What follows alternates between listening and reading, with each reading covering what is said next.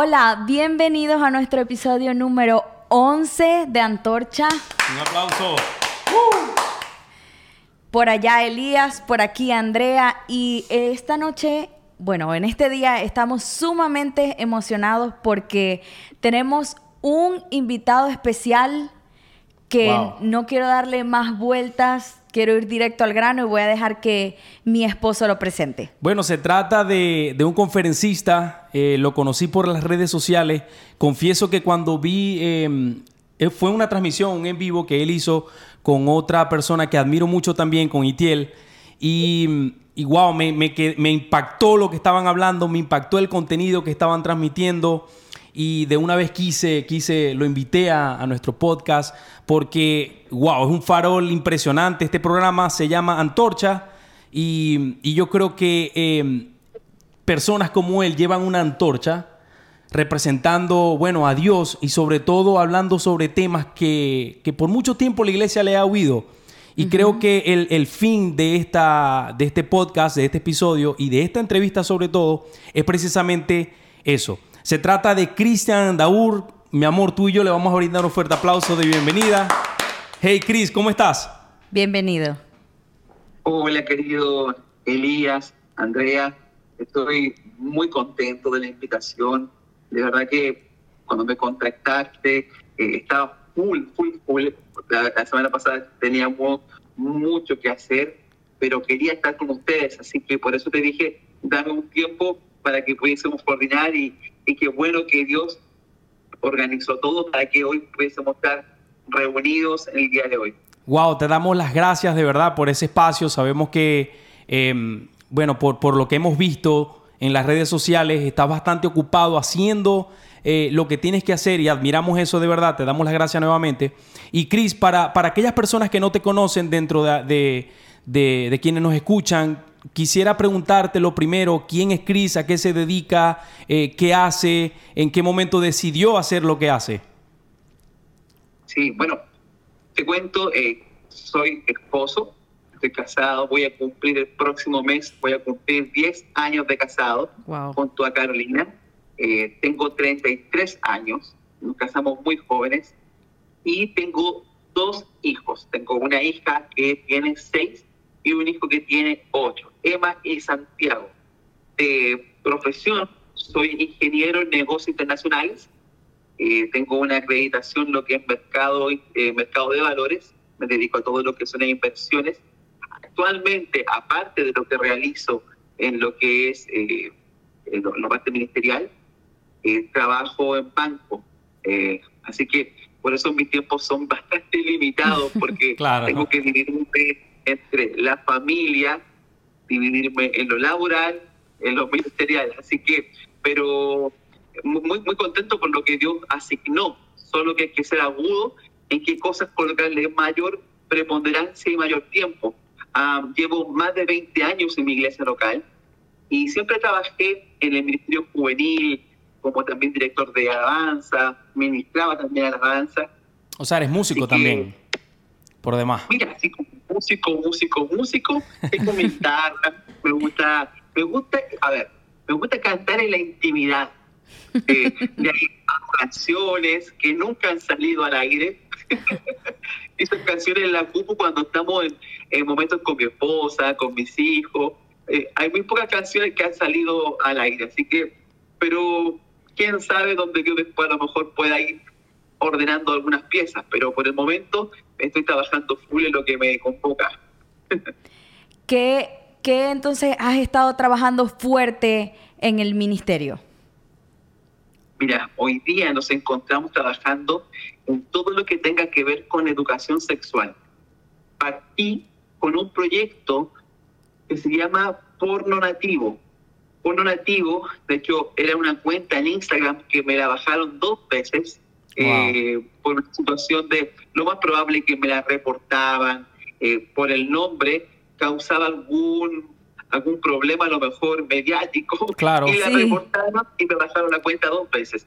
Y en esa cuenta lo que realizaba es generar contenido sobre el consumo de pornografía, las consecuencias, el cómo salir y ayudar a las personas. De ahí, mucha gente comenzó a escribir que tenía problemas de consumo.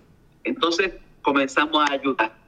Cuando nos dimos cuenta que no solamente era el problema de consumo de la pornografía, porque llega alguien y te dice, Cris, tengo problemas con el porno. Y tú comienzas a escarbar, te das cuenta que la persona tiene problemas con el porno, tiene problemas con rechazo, con abandono, con frustraciones, con dolor del alma y con muchas situaciones más. Entonces, hay que comenzar a trabajar. Y de ahí dijimos, vamos a realizar un proyecto que se llama A un clic de salir, donde hacemos seminarios, talleres, con todo lo que tiene que ver con educación sexual. Wow, Increíble. mira, créeme que, que estuve mirando un poco tus redes sociales y lo que están haciendo. Me parece increíble, increíble. Hace poco tuvimos un podcast que hablamos un poco eh, este tema con una persona que también admiramos mucho. Eh, y, pero hoy queremos tocar algo específico. Y precisamente, ya ahora que estás hablando un poco de, de lo que queremos conversar, mi pregunta para ti sería, Cris, la primera. ¿De qué manera crees tú que está impactando a la juventud el hecho de que la sexualidad eh, o este tema de inmoralidad sexual, vamos a, llamarlo así, se está imponiendo en las redes sociales hoy día? Lo está afectando en lo que es el diseño original y lo que es también la identidad.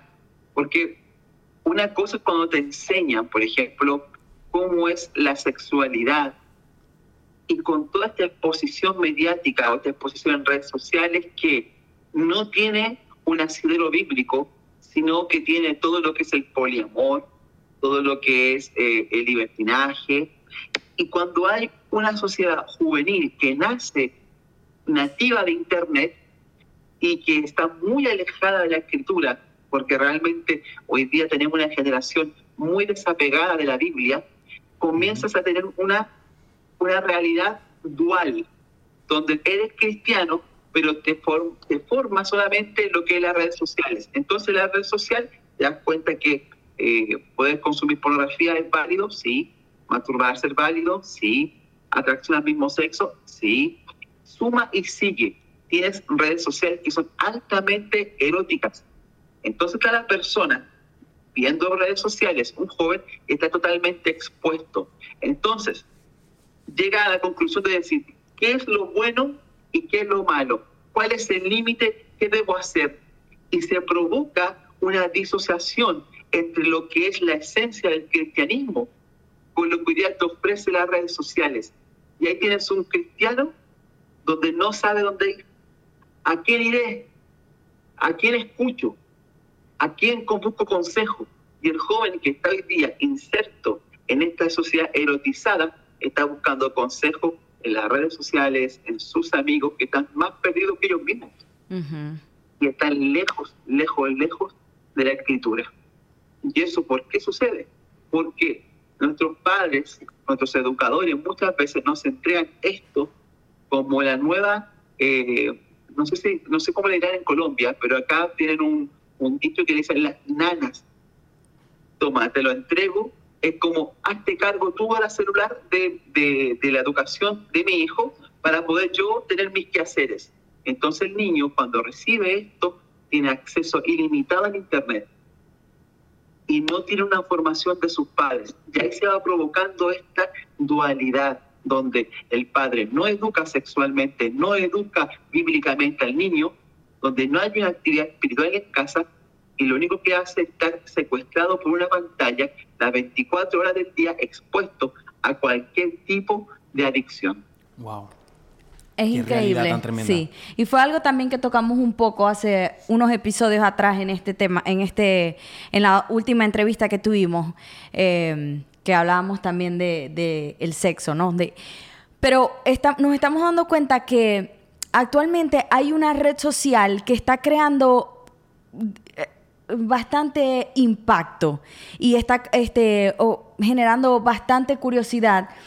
No desconocía totalmente esta red social, escuché de ella apenas eh, algunos meses atrás y sabemos que eh, tú tienes bastante conocimiento en ella, así que nos gustaría que nos, gustaría que nos hablaras un poco acerca de OnlyFans y, cómo, cómo está apoyando, vamos a decir, si es que realmente está apoyando esto de, el erotismo y la sexualidad en las redes sociales?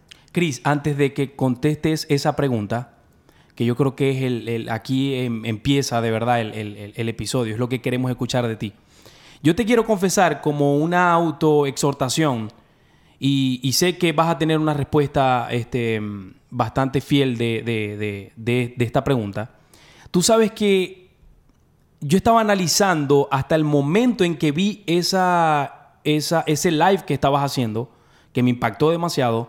Yo decía, wow, ¿cómo, cómo el mundo nos está ganando un terreno, cómo nosotros como cristianos, como líderes, estamos perdiendo en ese campo de batalla por desconocimiento. Y, yo me autoanalizaba y decía, por temor a no querer entrar en un terreno donde se supone que un cristiano no debe estar.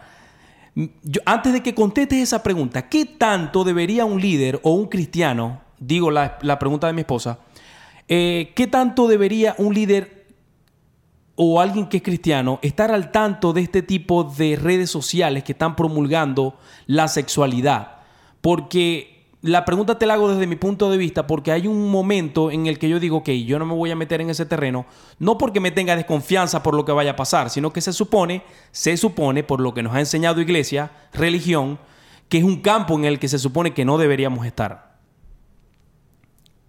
Mira, realmente cuando tú te sientes expuesto a cierto tipo de redes sociales o plataformas para provocar en ti que puedas caer, realmente recomiendo no entrar.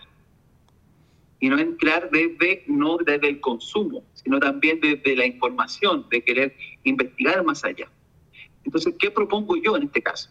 Propongo las alianzas de lo que están haciendo ustedes, de pastores con ministerios que se dedican a esto para poder informarse, para poder aprender. No ir quizá a la fuente primaria, porque claramente yo hoy día me preparo frente a eso. Yo hoy día no voy solo. He visto tantos documentales que a veces con mucha exposición, pero le digo a mi esposa, veámoslo juntos. Wow. Tengo una actividad espiritual y, me, y tengo una iglesia que también ora por mí. Entonces, que me dedico a este campo misionero, a lo que es, lo, que es sexual. Tengo hoy día en, en lo que es movimiento tabú, hay todo un equipo también de personas que vamos a la pelea y, conversamos y nos apoyamos y rendimos cuenta. O sea, ir solo a la batalla frente a esto es peligroso. Yo sugiero que como los líderes y pastores busquen ministerios que son especialistas y se informen. ¿Por qué? Ahora, ¿qué sucede? Muchos jóvenes y adolescentes de 13, 14 años, me pasó, ya sabían lo que era OnlyFans pero sus papás no sabían. Ellos ya manejaban y para ellos ya lo habían normalizado. Entonces, un líder de preadolescentes, un líder de jóvenes, debiese saber qué es lo que está sucediendo. Pero si este líder sabe que puede ceder a la tentación frente a esa situación, busca ayuda con otras personas. Y por eso es necesario que hoy día ministerios como estos surjan como apoyo a la iglesia local. Tremendo. Sí. Por eso te decía que admiramos mucho el trabajo que están haciendo. Y, bueno, ahora sí, yo creo que, eh, Chris, lo medular de este episodio, ¿qué es OnlyFans y en qué momento surge OnlyFans? Mira, OnlyFans hoy día no es una aplicación, ¿ok? No es una app, de hecho tú, no lo vas a encontrar en Google Play o, o en Apple Store. OnlyFans es una plataforma es una plataforma en línea que se creó en 2016 por la empresa Phoenix International Limitada. Esto es con, la, forma de, operar, es un medio de suscripción, es como Patreon, o algunos le llaman Patreon, que es, eh, tú por ejemplo te suscribes, pagas una suscripción mensual, ¿para qué? Para que tú puedas ver a un generador de contenido, una persona, a un influencer que va a dar contenido exclusivo. Ahora bien, OnlyFans no es exclusivo de pornografía. De hecho, en su momento, eh, pero después vamos a, ver, vamos a ver un poco la intención del creador, pero se supone que ¿qué es lo que hace el creador? Abarca a muchos eh, influencers y le da como la, la, forma legal para que ellos puedan subir sus contenidos. ¿Por qué? Te pongo un caso. eh, a lo mejor una modelo comenzó a subir imágenes un poco más provocativas e Instagram eh, era, uno podía reportar la cuenta. Entonces le reportaban, reportaban, le eliminaban la cuenta y OnlyFans se presenta como el salvador de todas las personas que querían subir un contenido un poco más explícito, no pornográfico quizás, para poder estar en ella. Ahora, OnlyFans, por ejemplo, se queda con el 20% eh, de todo lo que se consume, o de todo lo que paga un, suscriptor por el contenido de un, de un influencer. Ahora, ¿qué es lo, lo, muy divertido en esto? Que aunque la gente diga, no es exclusivo del porno, eh, el, año 2013, el creador, que acá tengo el nombre porque no, no me lo sé muy bien el nombre, se llama Timothy Stockley. De hecho, es británico, tiene 37 años y junto a su papá, en 2013, crean un sitio web que se llama Glam Worship. Perdón, esto fue el 2011, se llama Glam Worship. Y este sitio es para poder mostrar fetiches, ¿Qué son los fetiches? Estudios de desviación sexual que consiste en fijar alguna parte del cuerpo humano o alguna prenda relacionada con el objetivo de la excitación y el deseo. Estamos hablando de que hay personas que muestran los pies, personas que muestran alguna parte del cuerpo y obviamente que el fetiche, ¿quién responde al fetiche? A alguien que tiene una prevención mental. No es algo que está en todos sus cabales, ¿ok? Pero entonces él con su padre crea Glad Worship para poder mostrar esto. Y fíjense que en 2018, y esto también es muy curioso, en 2018 Leonid, que es propietario en ese momento de My Free Camps, que son, ¿qué es My Free Camps? Es un sitio web donde hay mujeres que muestran sus, mujeres pueden ser hombres también, muestran sus partes íntimas con el y, y, y les pagan. Hoy más conocida como las cam girls, que casi pudiésemos hablar de prostitución en línea. Claro. ¿Ok? Entonces, el dueño de ese sitio web en 2008 compró el 75% de la compañía que es dueña de OnlyFans. Entonces, tenemos este escenario. El dueño, el creador de OnlyFans, en 2011, junto a su padre, crea un sitio web de fetiches. El que compró en 2018 el 75% de la compañía tiene prostitución virtual entonces, ¿cuál es la intención verdadera? Aun cuando vemos que hay muchos influencers que no tienen que ver con la industria del porno, pero ahí están. Ahora, con lo que pasó en la pandemia, muchas industrias del, porno no podían rodar sus escenas. Entonces, muchas actrices vieron un nicho de negocio que OnlyFans estaba abriendo. ¿Por qué? Porque OnlyFans es sin censura no te restringe al contenido. Entonces entraron a esta compañía y claramente aumentó la cantidad de seguidores eh, increíblemente. Eh, entonces, a lo que voy es lo siguiente, si analizamos la intención del creador, claramente le abrió de par en par la puerta al mundo pornográfico en esta, en esta plataforma para adultos y ha tenido también sus filtraciones y eso es muy delicado. Es, increíble. Sí, estaba. Yo realmente, como te dije, no conocía absolutamente nada de OnlyFans. O sea, estaba, como decían en mi país, fuera de, de pote. De pote. Y eh, empecé a preguntar en mi trabajo eh, a, amigas eh, que son más jóvenes que yo acerca de, de OnlyFans y de lo que ellas creían. Y bueno, una de ellas era cristiana y para ella fue como alerta roja. OnlyFans es prostitución, es es totalmente erótico, no, no tenemos nada que, hacer allí. Y bueno, a otra pues se le generó mucha curiosidad, ella quería saber cómo, porque parece que la gente está produciendo dinero, hay gente que ni siquiera quiere trabajar porque su principal fuente de producción es OnlyFans. Y, ella decía, bueno, pero ¿cuántas, ¿cuántos pueden generar eh, a través de, de, esa, de esa plataforma? Es increíble, es increíble porque generan mucho, ¿no? Pero ahora que, estabas diciendo eso y te estaba escuchando, eh, es tremendo porque OnlyFans, eh, eh, por lo que estuve escuchando de algunas personas, se supone que era una plataforma simplemente para vender un contenido exclusivo. Bien sea una música, bien sea arte, cualquier tipo de arte, un servicio. pero es tremendo que el trasfondo original de los creadores es otro. Y eso no se puede pasar por alto, porque el fin por el que fue creado OnlyFans es lo que estamos viendo hoy. es lo que estamos viendo hoy. Y te quería comentar algo, Chris. Nosotros somos de Venezuela. Creo que por ahí pensaste que, era, que éramos como de Colombia, ¿no? sí, pero somos de Venezuela. Vivimos en la ciudad de Dallas, en Texas, Estados Unidos. Y mm, he venido escuchando, como te dije, ciertas cosas. Por ahí unos flashes de OnlyFans, pero no, nunca había como que mirado este, o, o había tenido la intención de mirar un poco más a fondo. Pero mira este dato que escuché. Yo sé que tú manejas muchas estadísticas también. Tú sabes que en Venezuela hay una crisis sin precedente económica. Hay, hay un, wow, un debacle político eh, y moral tremendo, tremendo, tremendo. Creo que es evidente, tú eres de Chile y allá hay muchos venezolanos ya. Hay una diáspora de venezolanos increíble. ¿Tú vives dónde? En la capital, Santiago. Sí, Santiago. Wow, eso está full de venezolanos. Y, y debido a esta crisis en Venezuela, mucha gente se ha tenido que ir. Nosotros tuvimos la fortuna de hace ya bastantes años eh, migrar y aunque nos duele porque tuvimos que salir de nuestro país, ¿quién quiere irse de su país? Alguien que ama su tierra no quiere irse. Pero debido a esta crisis que ya se asomaba, vimos como mucha gente se ha ido. El punto de lo que te quiero decir es lo siguiente. Hay mucha gente que todavía está allá. Y no sé si sabías, pero el salario en Venezuela es de 3 dólares por mes. Ese es el salario de Venezuela. Entonces la gente ha buscado inteligentemente la forma de buscar ingresos en divisas, en dólares.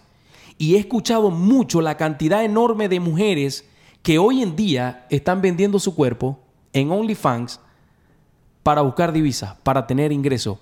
Y no les va mal. Es increíble esto. O sea, es tremendo la capacidad que ha tenido esta plataforma de profundizar en los corazones de las personas y no nos hemos estado dando cuenta de esto. Sí, imagínate que acá en Chile, y quiero acá dar un alcance, no es solo hombres, no, no es solo mujeres, también hay hombres. Acá no tiene que ver con el tema de si la mujer, que siempre como la, eh, la, la mujer la que de la industria porno, no, también hay hombres. De hecho, acá en Chile, una persona, un hombre que tiene OnlyFans hizo en un mes 10 mil dólares. Tremendo. 10 mil dólares. Entonces, eh, estamos hablando que eso es un sueldo millonario, millonario. el tema es que las personas, claro, ven una, un nicho de negocio que los puede salvar, pero lo que pasa es que cuando tú te vendes a la industria, una imagen, una foto que se filtre, tú quedaste marcado para toda tu vida en Internet y pueden hacer uso toda tu vida en Internet. De hecho, muchas de las niñas, sacamos un poco de OnlyFans, muchas de las niñas que sacan fotos y hacen nude o hacen pack, cuando esas, esas imágenes se filtran, ellas se vendieron a la industria y pueden ser adultas y la industria pornográfica sigue lucrando con esas imágenes, sigue moviéndose porque no tiene fecha de inspiración, pero ella no percibe ningún ingreso.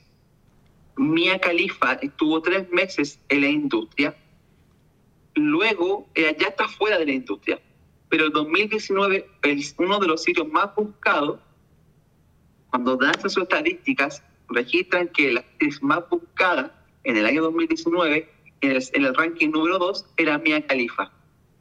Al cortar con, con el contrato, la actriz deja de percibir ingresos, pero la industria pornográfica continúa percibiendo ingresos por, de por vida. Wow. Entonces, lamentablemente, cuando la industria da a estas mujeres que claramente que con cuántos 5 dólares un salario es bajísimo, o tres, no, 3 dólares me dijiste, ¿cierto? Sí. Sí. Es bajísimo, se aprovechan de la vulnerabilidad, te ofrecen esto, te muestran la alternativa más rentable, pero lamentablemente para la persona seguir lucrando en esta red social, perdón, en esta red social o esta plataforma, cada vez tiene que hacer contenido más grotesco, más explícito para poder estar vigente. De lo contrario, next. ¿Qué es lo que sucede? Que las personas que ganan más dinero en OnlyFans no solamente es porque subieron un contenido. La persona tiene que estar subiendo contenido todos los días. tener una, eh, un contacto con sus usuarios, con sus seguidores diario. ¿Y dónde ganan dinero? Cuando le piden hacer privados. Los Mm. privados no tienen que ver con la suscripción. Wow. Es un parte, un pago extra para que la persona o el, el- el influencer o la modelo haga la- lo que le está pidiendo el suscriptor. Te pongo un caso. Hubo una persona que le pidió una modelo y le dijo que quería que ella pudiese simular una violación. Mira la perversión del suscriptor. El modelo dice, yo no me siento cómoda realizando ese acto, aun cuando creo que es súper válido que él, la persona que lo estaba pidiendo, se excitara frente a esa violación. Entonces, ¿qué hizo? Fue leer literatura donde se exponía una violación. Entonces, yo me detengo un poco y digo, a ver, ¿cómo la modelo normaliza una violación? ¿Cómo lo dice que es parte de la excitación del hombre? Es una fantasía, eso es una perversión, eso es penado por la ley, es una violación. Entonces, para que esa mujer que ingresó quizás desde Venezuela por un, por un ingreso mayor, cada día le van a solicitar mayor contenido para estar vigente, vigente, vigente, hasta cuando no pueda más y tenga que salir de la industria. Pero su contenido va a seguir siempre la web. Ahora, mi pregunta es porque sé que eh, quizás a muchos jóvenes se les ha ocurrido y, y hay otros que quizás piensen, bueno, no me importa que las fotos sigan. Vamos a imaginar que ellos piensan que no les importa que las fotos queden en, internet y los videos queden en internet para siempre. O que crean que realmente eso no va a suceder porque es la plataforma y se van a borrar, ¿no? Imaginemos un- un escenario así. ¿Cómo podemos explicarles a ellos qué tanto afecta emocionalmente en sus vidas que ellos se introduzcan en esta, en esta industria? Que parece inofensiva, por decir así, porque pueden decir, subo un video, no me ven la cara, nadie me conoce, no, no, sé, qué, no sé cómo funciona bien todo, pero imaginándonos, eh, imaginándonos ese escenario. Mira, quiero que podamos revisar ambas partes, que es tanto el que genera el contenido como el que está consumiendo ese contenido, ¿ok? Porque de hecho voy a abrir una pregunta, así que después lo, lo pueden ahí guardar ustedes en su, en su cerebro, es por qué la gente paga por OnlyFans cuando tiene millones y millones y millones de videos gratuitos Sí. de pornografía. ¿Por qué la gente está pagando por OnlyFans? Entonces, esa pregunta la podemos ver, eh, ténganla acá. Tú dices el impacto emocional y quiero hablar acerca del usuario. Uno de los sitios de Camp Gears, que es lo que te mencionaba, como está la prostitución virtual, ah, hay un documental que se llama, ustedes me pueden ayudar con, ayudar con el inglés, el mío no es muy bueno, Está la bien. pronunciación. Es Hot Gears Wanted, que está en Netflix. Hot Girls. Creo que lo he visto. Hot Girls Creo que he visto el, el, el, el cover post. Como buscadas. Bueno, la, la quien hizo este documental se llama Rachina Jones y ella, eh, hay uno de los, porque tiene varios episodios, y uno de los episodios muestra la vida de una Camp Gears con un usuario. Acá. Llevan cuatro años de relación. ¿Y qué tipo de relación? Que es la mujer se desnuda frente a la cámara, le dice que lo quiere, y este niño secuestrado en la cámara, él se siente enamorado, donde él, tanto lo, que aportaba financieramente, que esta niña se operó los senos y la gran mayoría de esa operación la costeó él, su eh, lugar donde vivía, el arriendo lo pagaba él, porque era tanto lo que colocaba de dinero para poder tener esta relación, pseudo relación con la niña, que invertía mucho. Es más, esa niña estaba casada. El esposo sabía esta relación entre Wow. este usuario y no le importaba, claramente, porque producía mucho dinero. En el documental, esta niña se junta con el usuario. Se juntan, de hecho, era, parece que era de Canadá y el niño de Londres, o así el, el cambio, tuvo que viajar, los juntaron. Cuando los juntaron, el joven pensaba que podían realizar alguna actividad como lo que hacían virtualmente y no ocurrió nada de eso en toda la semana de estadía de ella. Ella le, le confiesa, le dice, yo no soy esa mujer como la canción. Yo no soy esa mujer de Paulina Rubio. Yo no soy ella. La mujer que está detrás de cámara es otra. Él pensaba, él estaba enamorado de ella. Había tenido una relación, claro, eran cuatro años. Increíble. Y le dijo, yo no te amo. Y ella se sentía tan mal después de, y le decía, por favor, búscate una pareja, búscate otra mujer, porque yo no puedo ser ella para ti. No soy ella. Entonces, lo que te muestran detrás de estas cámaras es totalmente falso. Ahora, ¿cómo, ¿cómo reparamos la emoción de este joven sí, el daño que tuvo una relación cuatro años financieramente, emocionalmente, con una mentira? ¿Cómo la reparamos?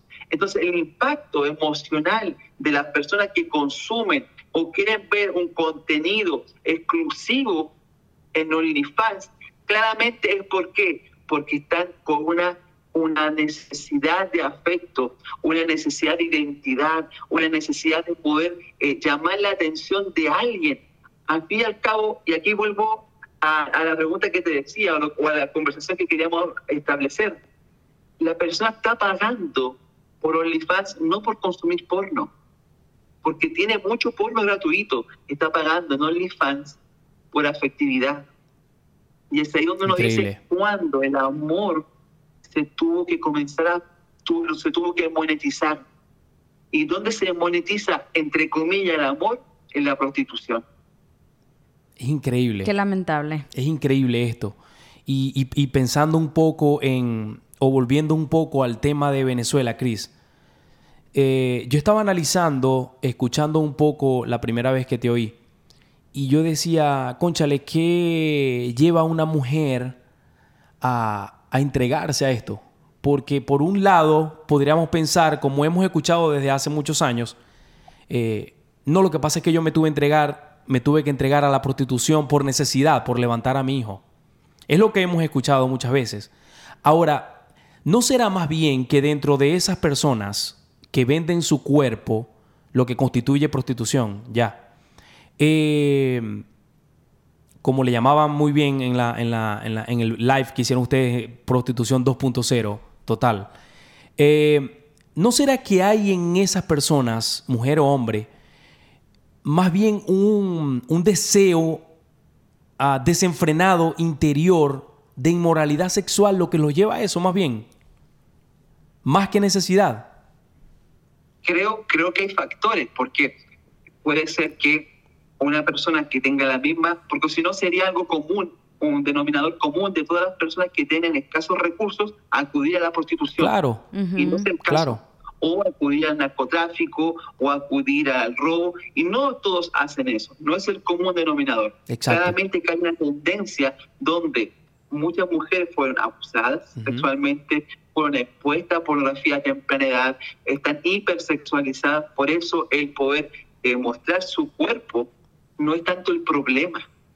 Cuando ven la oportunidad que pueden lucrar con su hipersexualización temprana y saben que le pueden generar ingresos, no hay problema. Está abierto el mundo para ellas. Fíjate que una vez, una de, una, en, este documental que te comento yo, entra una niña de 18 años a, a grabar películas porno. Y ella dice, yo pensé que la industria, esas personas, los proxenetas, los camarógrafos y todo, éramos una familia. Yo me sentía acogida, yo me sentía amada, pero era, era una mentira. Muchas veces hay tanta necesidad de amor, necesidad de aceptación. Cuando a Mía Califa le decían, oye, que te ve hermosa. Por eso después ella se opera, por ejemplo, su seno y ella recobró como su identidad, recobró como su autoestima entonces, muchas de estas personas que llevan años haciendo saben qué perfil de mujer pueden encontrar, qué perfil de mujer necesita, por ejemplo, el dinero, pero más que el dinero, esa aceptación. Sí, yo escuché una entrevista de, Mía Califa, eh, me, pareció impactante porque ella creo que era una joven que se sentía... Eh, sin valor, no le gustaba cómo se veía físicamente y, ella empezó a buscar esa aceptación en las demás personas. Entonces, cuando ella vio que la podía recibir a través de este medio, creo que se lo, que se lo, que le ofrecieron, pues, el medio pornográfico, para ella era guau. Pero después se dio cuenta que todo era una mentira. Entonces, creo que todo radica en, el, en, el, en la falta de identidad y a veces, bueno, como mujeres o como hombres, no saber realmente el valor que nosotros tenemos, que no dependemos de, de la aceptación de alguien, sino de nuestra identidad en Cristo. Correcto, correcto. Es increíble. Y, y pensando en, en, todo esto que estamos hablando, el tema de la paternidad y de lo que como padres, somos padres, igual que tú, Chris, como padres, wow, es un desafío tremendo, ¿no? Es un desafío increíble el que nuestros hijos están creciendo en esta generación tan atacada, de tan fácil acceso, porque yo me remonto a mi niñez y sé que la tuya también. Era muy complicado tener acceso a este tipo de contenido era de hecho de otra forma, el tema digital todavía para nada no existía. Pero ahora que mencionabas hace ratito sobre los teléfonos, los dispositivos celulares, sobre las tablets, y uno como que muchas veces como que para, ok, vamos a calmar al, al, nene un rato, vamos a darle unos videos ahí. Y no sabemos la, la exposición tan fuerte que hay en el mundo con respecto a este tema y lo difícil que puede ser para un, un, adolescente, para un niño, empezar a crecer con este tipo de contenidos en las manos. Porque el mundo se lo está poniendo en las manos, es muy fácil. Eh, y, y, y, por lo que escuché, o por lo que te estuve escuchando, no hay un control verdadero en estas redes sociales, en OnlyFans, que pueda este control parental o de edad. No existe en realidad, ¿no?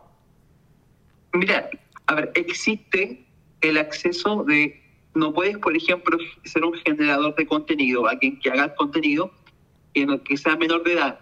Te, te ponen ese, ese, ese parámetro, sí. pero la forma de poder eh, validar eso, hoy día es que tú te saques una foto como, un, como una selfie para mostrar y hacer una validación, lo cual es súper eh, vulnerable. Sí, claro. Sí, cualquiera lo puede editar. Eh, y, y, al alterar. revés, también, eh, para, también han habido muchas filtraciones de hackers, entonces eh, que, que, el contenido que han tenido en OnlyFans sale a, a, las redes y la persona que se iba a sentir segura, por ejemplo, aun cuando fuese mayor de edad, segura de que su contenido va a ser eh, exclusivo, no, no es exclusivo, ya sale. Hubieron uh -huh. como 2.000 imágenes que se escaparon, creo que en 2019, por un hacker. Entonces, eh, hay ciertos peligros. Imagínate una persona que esté hoy día como suscriptor y que también sus tú salga a la luz. O si la persona está pagando por porno, eh, va que, obviamente que paga para tener también un secreto, más privacidad, pero puede salir a la luz. Entonces son, son temas muy peligrosos. Eh, y como todo es vulnerable, imagínate, muchos dicen, donde se hace la, eh, como, donde se hace la trampa, no, claro, o sea, donde se hace la regla siempre hay una trampa para poder vulnerar, eh, vulnerarla. Entonces, es bien complejo, no, no es tan, tan sencillo. Ha sucedido. Sí. Ahora, hablando de este fácil acceso y ya este, entrando en, en, en el tema de, de ya como cristianos, de repente si alguien ya ha estado expuesto a la red social o si sabe de lo que es o, o si de repente tiene curiosidad por conocer ¿Cuál es ese consejo que les podemos dar a los jóvenes para poder este, enfrentar eh, esta exposición eh, sexual que hay en las redes sociales? Mira, la Biblia dice que si tu ojo te debe caer, sácalo. Hay una gran diferencia, por ejemplo, cuando hay un consumidor de drogas con un consumidor de porno. ¿A qué voy con esta diferencia? es que en lo que son terapias es un éxito si la persona consumía, por ejemplo, heroína y después deja la heroína y consume marihuana. En lo que es terapia es un éxito porque va bajando el contenido, la gravedad del contenido. Lo que es el porno no funciona así. Tú puedes decir, yo consumía porno todos los días y ahora consumo una vez a la semana, pero ese consumo de una vez a la semana ya provocó daño horribles en tu cerebro, en el porno adicción, se, se transforma en una porno adicción. Entonces, ¿qué consejo es? Ser radical. En esto es poner en balanza tu relación con Dios o tu placer sexual. Es colocar tu relación con Dios o darle más auge a tu carnalidad. Es darle más, más relevancia a tu relación con Dios o a lo que realmente te está separando de Dios. Porque mira, mira lo siguiente.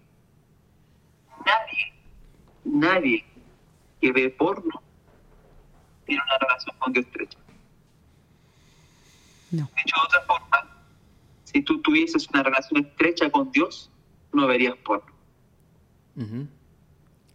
Frente a ese escenario, si la persona hoy día está consumiendo, primero es reconocer que su relación con Dios está quebrada.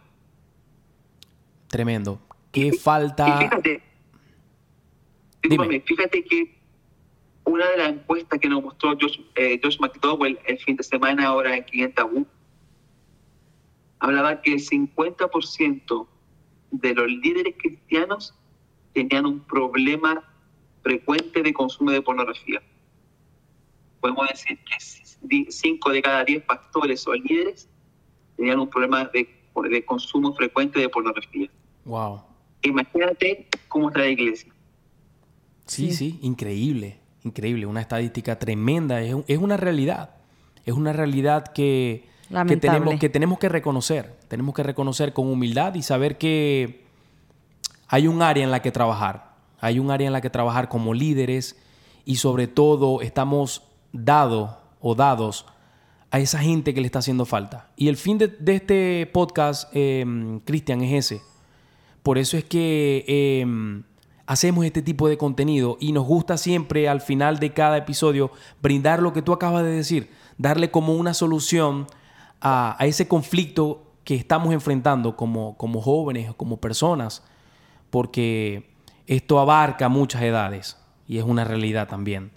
Entonces, eh, Cristian, te damos muchísimas gracias por, por este tiempo que has apartado para conversar con nosotros. Nos vamos súper felices por, por el contenido que acabamos de, de dejar aquí en esta plataforma. Eh, nuevamente espero que, que nos veamos en algún momento, que podamos compartir, que nos podamos conocer sobre todo. Y nada, hermano, te mandamos un fuerte abrazo y, y des- te deseamos em, que, el- que esta, que esta semana siga corriendo bien. Muchísimas, muchísimas gracias por tu tiempo aquí con nosotros. Lo apreciamos. Sí. Querido, yo me gustaría solamente cerrar con un versículo bíblico. Adelante. Y a mí esto Dios me habló y mira, yo soy bien pragmático en muchas de mi, de mi vida. No soy muy, muy chamánico, no sé si se entiende el, término, eh, Claro. sino bien pragmático. Y, pero sí le decía al Espíritu Santo que me hablara. Y me ocurrió un día que estaba junto a mi, mi esposa, estábamos conversando muy de temprano, y Dios me dice así, no, yo no escuché su voz, fue aquí en mi mente, y fue Hebreos 4.15. Hebreos 4.15. Hebreos 4.15. Me levanto, me vengo a mi otra habitación, que lo dejamos como oficina, y tomo la Biblia, y decía lo siguiente. Nuestro sumo sacerdote comprende nuestras debilidades, porque enfrentó todas y cada una de las pruebas que enfrentamos nosotros. Sin embargo, él nunca pecó. A lo mejor lo conoces desde otra versión, que te lo voy a leer acá, que dice, dice lo siguiente, porque no tenemos un sumo sacerdote que no pueda compadecerse de nuestras debilidades, sino uno que fue tentado en todo según nuestra semejanza, pero sin pecado. Y esta es la esperanza que le quiero entregar a los que nos están escuchando. Que en mi Biblia dice que Jesús fue tentado en todo. Y quizás como tú, querido, fuiste tentado en todo o en muchas situaciones has sido tentado en tu vida. Pero sabes lo más hermoso, que dice, porque no tenemos un sumo sacerdote incapaz de compadecerse. Jesucristo, este día, ahora que estás escuchando, Él se compadece de ti. Él se compadece de tu vida. Él se compadece de tus pecados.